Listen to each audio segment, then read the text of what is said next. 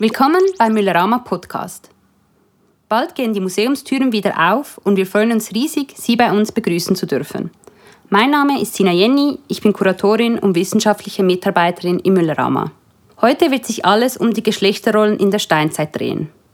Was weiß die Wissenschaft über die Rollenverteilung? Auf welche Quellen stützt sie sich dabei und wie hängt das alles mit der heutigen Gesellschaft zusammen? Um diese Fragen zu beantworten, haben wir Professor Dr. Brigitte Röder eingeladen. Sie ist Professorin für Ur- und frühgeschichtliche Archäologie der Universität Basel und Expertin für Genderfragen. Weil es zurzeit nicht anders möglich ist, übertragen wir diesen Vortrag und die anschließende Fragerunde zu Ihnen ins Wohnzimmer. Es freut mich sehr, dass so viele von Ihnen eingeschaltet haben. Es ist die erste von drei Online-Veranstaltungen im Rahmen der Ausstellung Das Brot aus dem See. Ich wünsche Ihnen viel Spaß. Guten Abend, herzlich willkommen auch von meiner Seite. Vielen Dank, Frau Jenny, für die freundliche Einführung. Ich freue mich sehr, heute Abend hier ähm, in diesem Rahmen der Ausstellung sprechen zu dürfen. Ja, äh, Frau Jenny hat mich gebeten, in meinem Vortrag äh, der Frage nachzugehen, welche geschlechterspezifischen Vorstellungen es zum Brotbacken gibt und woher diese kommen.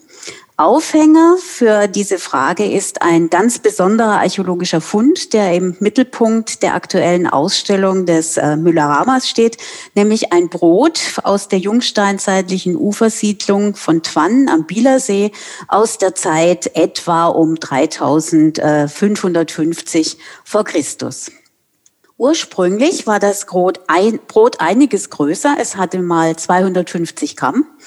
Und im Laufe der Jahrtausende ist es im Boden aber so weit zusammengeschrumpft, dass es heute kleiner als ein Brötchen ist. Dass es sich überhaupt erhalten hat, ist allerdings ein kleines Wunder. Dieses ist dem Umstand zu verdanken, dass das Brot angekohlt war und danach relativ schnell in den dauerfeuchten Boden am Seeufer eingelagert wurde, wo es 1976 bei Ausgrabungen zutage kam. Was sagt uns dieses Brot jetzt? Ja, dabei handelt es sich um das älteste Brot der Schweiz zum einen mal, aber das Brot belegt auch, dass Getreide in der Jungsteinzeit nicht nur zu Brei verkocht, sondern auch zum Brotbacken genutzt wurde. Hier das Rezept. Also man hat 250 Gramm Weizen genommen und hat den Weizen mit dieser Handmühle, die Sie hier sehen, äh, zu Mehl gemahlen, hat dieses Mehl mit 150 Milliliter Wasser zu einem Teig verarbeitet. Dann brauchte es ein Säuerungsmittel. Sehr wahrscheinlich hat man da Sauerteig zugesetzt. Dann musste alles nochmal gut durchgeknetet werden. Man hat es zwei bis drei Tage ruhen lassen, den Teig erneut durchgeknetet, nochmals ruhen lassen, einen Leib geformt, nochmals ruhen lassen und dann wurde das Brot gebacken in der Jungsteinzeit natürlich in einem Lehmofen, heute im Backofen etwa 30 Minuten bei 240 bis 260 Grad. Also wer mag, kann das ja mal nachbacken. Ja, also wunderbar. Dieses fünfeinhalb Jahrtausende alte, zusammengeschrumpfte Brot sagt uns, wie man in der Jungsteinzeit Brot gebacken hat. Wir haben das Rezept, können es sogar nachbacken und erkunden, wie jungsteinzeitliches Brot geschmeckt hat. Aber was sagt uns dieser archäologische Fund nicht? Worüber geben uns die naturwissenschaftlichen Analysen und das experimentelle Nachbacken keinerlei Auskunft? Das sind jetzt leider genau die Fragen, die uns äh, vermutlich am meisten interessieren, nämlich wer die einzelnen Arbeitsschritte ausgeführt hat. Ein Mann, eine Frau oder ein Kind? Und schließlich interessiert uns noch wesentlich mehr als die Rezepte von Brot und anderen Speisen, wie die Menschen in der Vergangenheit ihren Alltag organisiert haben, wie sie die tagtäglich anstehenden Arbeiten untereinander aufgeteilt haben und welche sozialen Rollen damit möglicherweise verbunden waren. Auf all diese Fragen gibt das Brot von Twan keine Auskunft. Dieses Problem betrifft aber nicht nur das Brot von Twann, sondern alle Funde aus der Urgeschichte.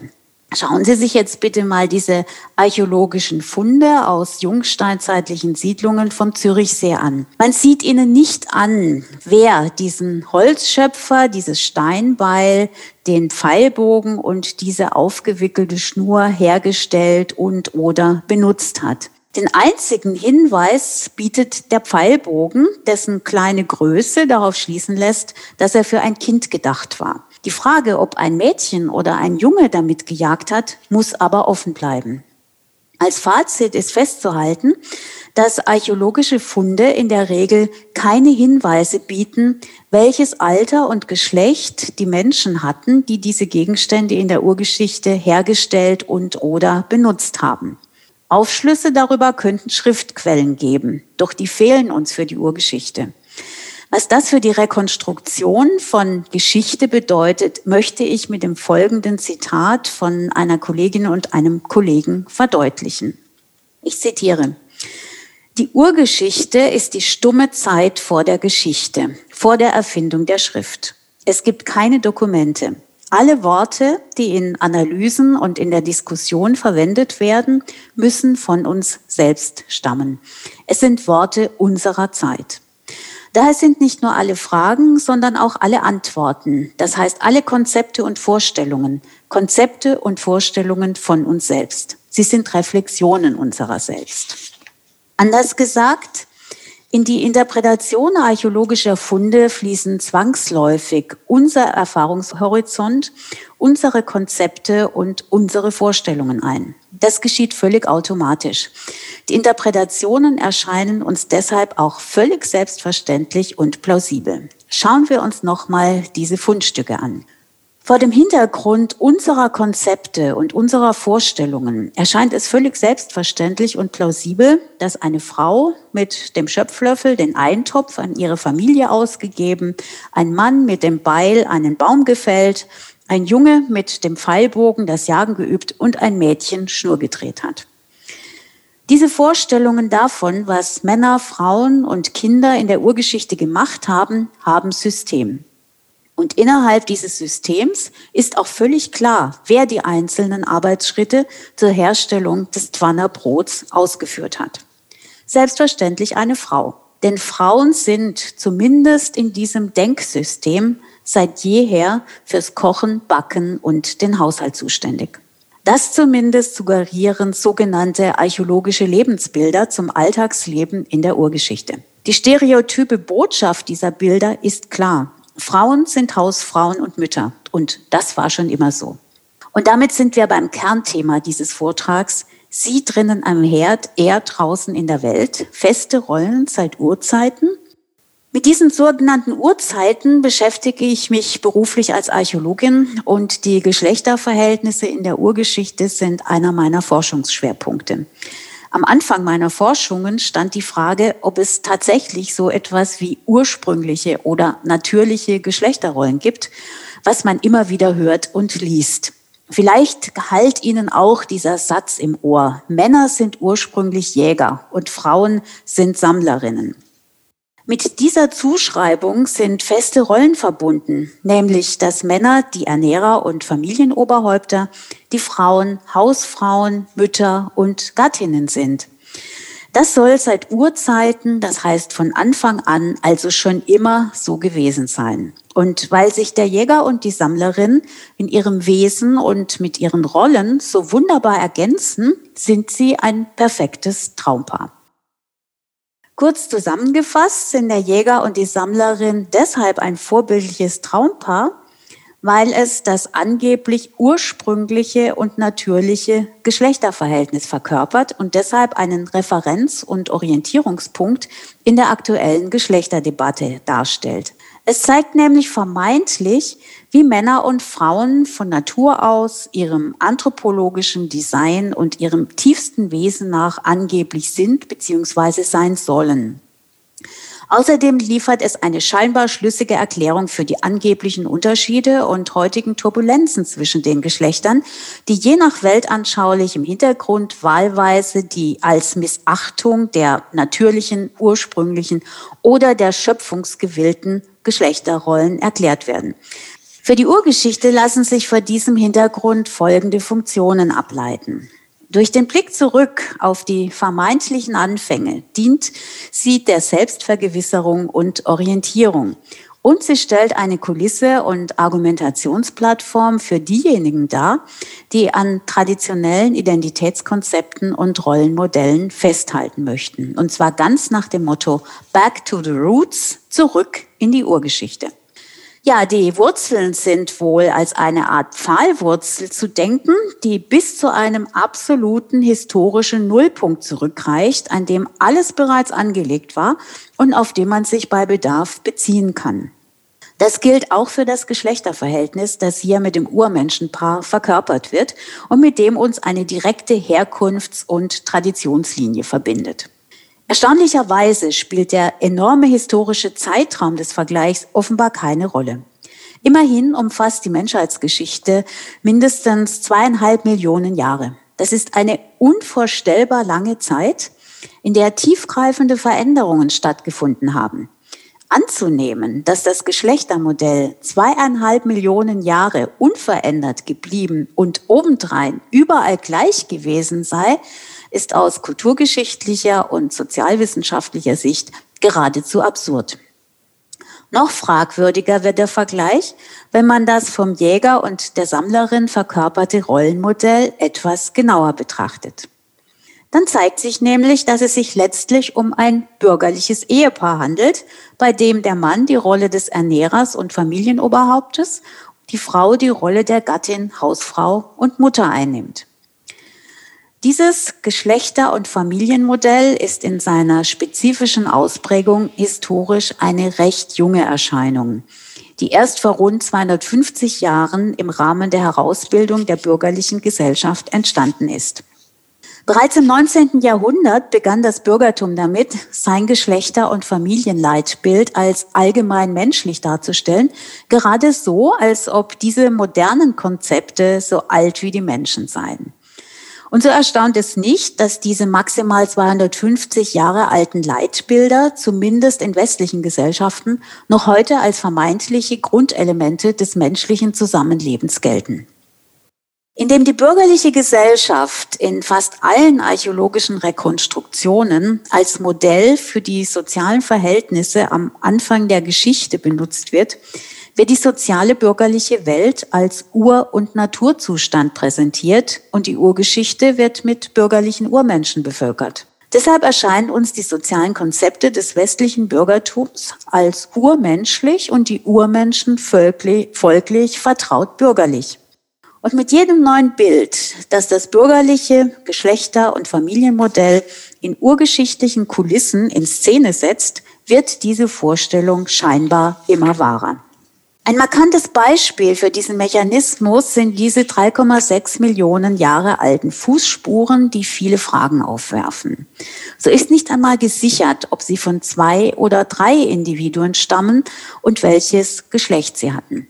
Umso verblüffender sind diese Rekonstruktionszeichnungen, von denen die meisten ein heterosexuelles Paar zeigen, bei dem er die Rolle des Beschützers hat ordentlich bekleidet, würden die beiden problemlos beim Sonntagnachmittagsspaziergang am Zürichsee durchgehen. Dabei gibt es unzählige historische, ethnologische und soziologische Studien, die eine breite Palette an Geschlechter- und Familienmodellen aufzeigen, die obendrein höchst wandelbar und keineswegs seit Urzeiten immer und überall gleich sind. Einen solchen Wandel erleben wir ja gerade hier bei uns. Traditionelle Rollenbilder brechen auf, es entstehen neue Konzepte von Weiblichkeit und Männlichkeit und neue Formen geschlechtlicher Identität jenseits der bisherigen Dualismen von Mann oder Frau. Neben der Heterosexualität werden zunehmend andere Formen des sexuellen Begehrens akzeptiert und auch die Beziehungs- und Familienformen werden immer vielfältiger. Doch das aktuelle Lehrstück über die historische Bedingtheit und Veränderbarkeit von Identitätskonzepten und gesellschaftlichen Leitbildern scheint die Überzeugung, dass das bürgerliche Geschlechter- und Familienmodell seit jeher die Grundlage menschlicher Gesellschaften bilden, nicht nachhaltig zu erschüttern. Im Gegenteil. Auch diejenigen, die sich heute für eine Vervielfältigung von Lebensformen und Identitätskonzepten stark machen, arbeiten sich an dieser Idee als eine vermeintlich historische Tatsache ab. Ich hoffe, die Fallbeispiele aus diversen gesellschaftlichen Kontexten und aus der Archäologie haben gezeigt, dass dieselben Diskurse über Geschlecht und Familie sowohl die Gesellschaft als auch die Wissenschaft durchziehen. Gesellschaft und Wissenschaft sind folglich keine getrennten Welten, sondern interagieren miteinander und durchdringen sich gegenseitig. Die Wissenschaftsforscherinnen Helga Nowotny, Peter Scott und Michael Gibbons haben dieses Phänomen als Koevolution von Gesellschaft und Wissenschaft bezeichnet. Sie stellen heraus, dass Wissenschaft und Gesellschaft denselben oder ähnlich treibenden Kräften unterliegen. Als eine der treibenden Kräfte haben sie das allgemeine Anwachsen von Unsicherheit identifiziert. Dieses in vielen zeitdiagnostischen Analysen immer wieder festgestellte allgemeine Anwachsen von Ungewissheit und die zunehmende Verunsicherung bis hin zur Orientierungslosigkeit sind meines Erachtens wichtige Gründe dafür, weshalb gerade aktuell der Blick zurück auf die Ursprünge, auf die Anfänge der Menschheit so naheliegend erscheint. Das Interesse an den Anfängen scheint laut Fabio Crivellaro, Bernhard Crivellari, Bernhard Kleberg und Tillmann Walter sogar eine menschliche Konstante zu sein. In ihrem Buch Urmensch und Wissenschaften schreiben sie dazu, Seit jeher denkt der Mensch über seine Ursprünge nach, sei es im Rahmen mythischer oder religiöser Weltbilder, sei es im Rahmen der Wissenschaften den in unterschiedlichen kulturellen Kontexten und Wissensfeldern gewonnenen Vorstellungen vom ersten Menschen oder von den Anfängen der Menschheit scheint der Charakter kollektiver menschlicher Selbstentwürfe zuzukommen. Zitat Ende. Den Begriff Weltbild aufgreifend möchte ich die Frage aufwerfen, ob die Urgeschichte, die in gesellschaftlichen Kontexten meist auf die Steinzeit verkürzt wird, heute als ein soziales Weltbild fungiert. Doch für eine Antwort ist zunächst zu klären, auf welche Steinzeit die Frage eigentlich zielt. Denn genau genommen gibt es zwei Steinzeiten. Da gibt es zum einen die prähistorischen Epochen der Alt-, Mittel- und Jungsteinzeit, über die ich jetzt fast gar nicht gesprochen habe. Zum anderen gibt es die fiktive Steinzeit des Jägers und der Sammlerin, die an verbreitete, allgemein für wahr gehaltene Vorstellungen aus dem Alltagswissen anknüpft. Die fiktive Steinzeit führt vermeintlich vor, wie die grundlegenden Formen des sozialen Zusammenlebens am Anfang der Menschheitsgeschichte waren. Sie liefert Bilder und Erzählungen zu einem fernen Zeitalter, als die Geschlechter- und Familienwelt noch in Ordnung war und das Zusammenleben in geradezu idealer Weise gelingen konnte. Dass diese fiktive Steinzeit mehr über uns heute als über urgeschichtliche Gesellschaften aussagt, habe ich zu zeigen versucht. Doch gerade darin liegt offenbar für viele ihr Faszinosum. Sie lässt eine heile Welt und einen Sehnsuchtsort erstehen, an dem alles so ist, wie es ziemlich sicher nie war.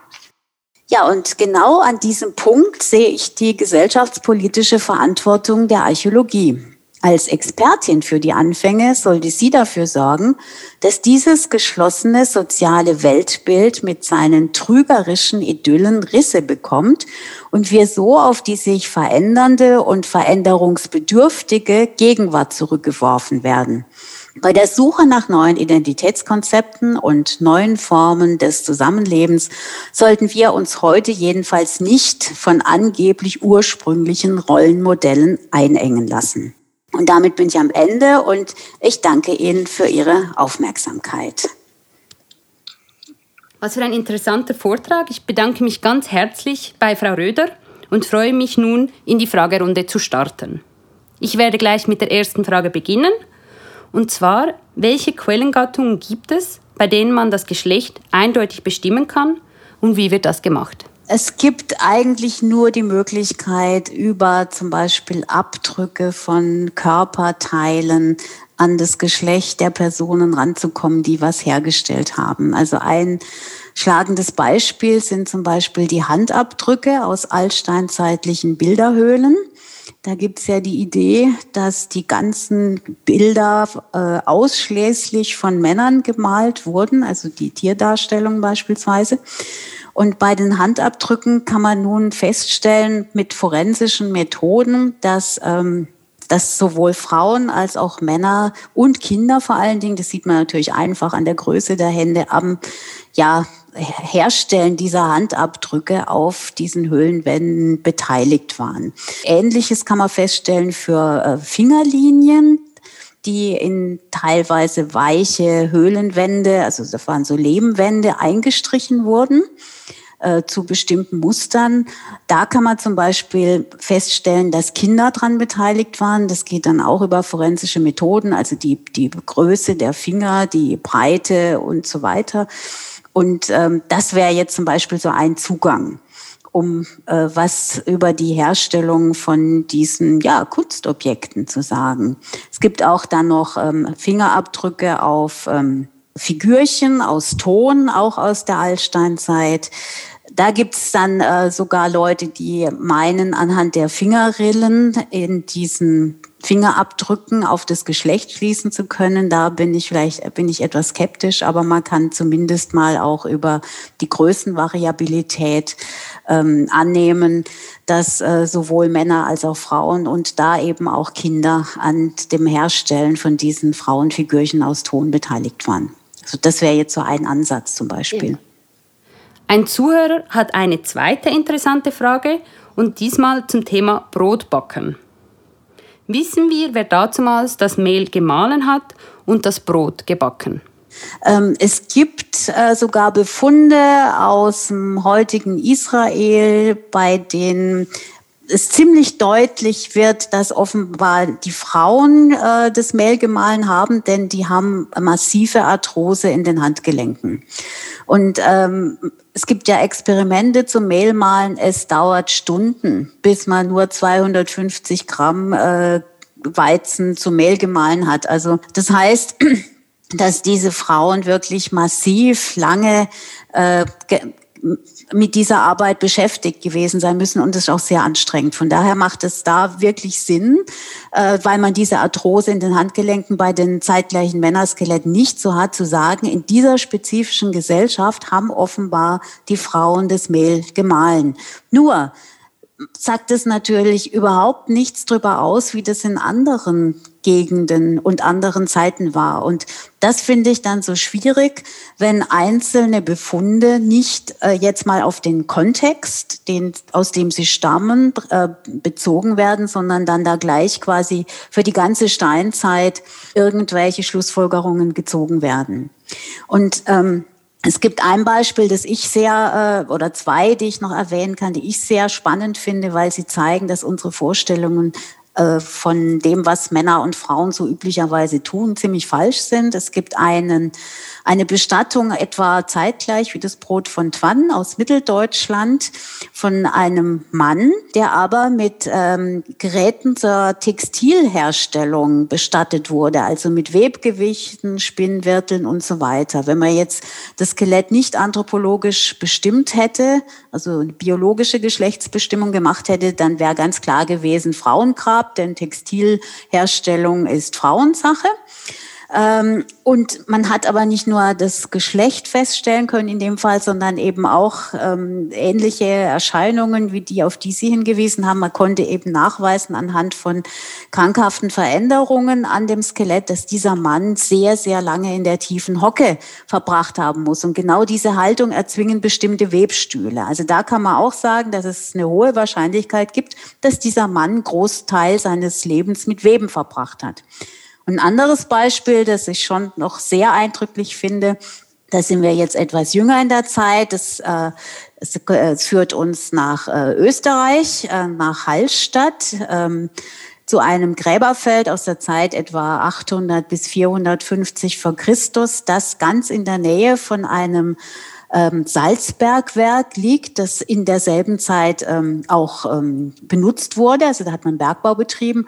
Und anhand der ganzen Abnutzungserscheinungen und Pathologien, die man an diesen Skeletten in diesem Gräberfeld festgestellt hat, kann man äh, sagen, dass Männer und Frauen und auch schon kleine Kinder in den Bergbau involviert waren und dass es eine geschlechtsspezifische Arbeitsteilung gab. Das kann man da ganz genau sehen an den Muskelgruppen, die da vorwiegend ähm, benutzt wurden, die dann auch zu verstärkten Muskelmarken an den Knochen führen Die Männer haben das ähm, Salz mit Bronzepickeln aus dem Berg gehauen und die Frauen haben es hochgetragen, wahrscheinlich auch Kinder, denn Kinder und Frauen haben, sagen wir mal, Verschleißerscheinungen, die dann auftreten, wenn man schwer trägt. Also das sind so Ansätze, über die man was sagen kann, aber immer punktuell. Ja, also man kann jetzt nicht diese Befunde verallgemeinern und ich denke, je mehr solche Befunde es gibt, desto mehr kann man dann vielleicht auch mal über bestimmte Regionen und bestimmte Zeiten zu Mustern kommen.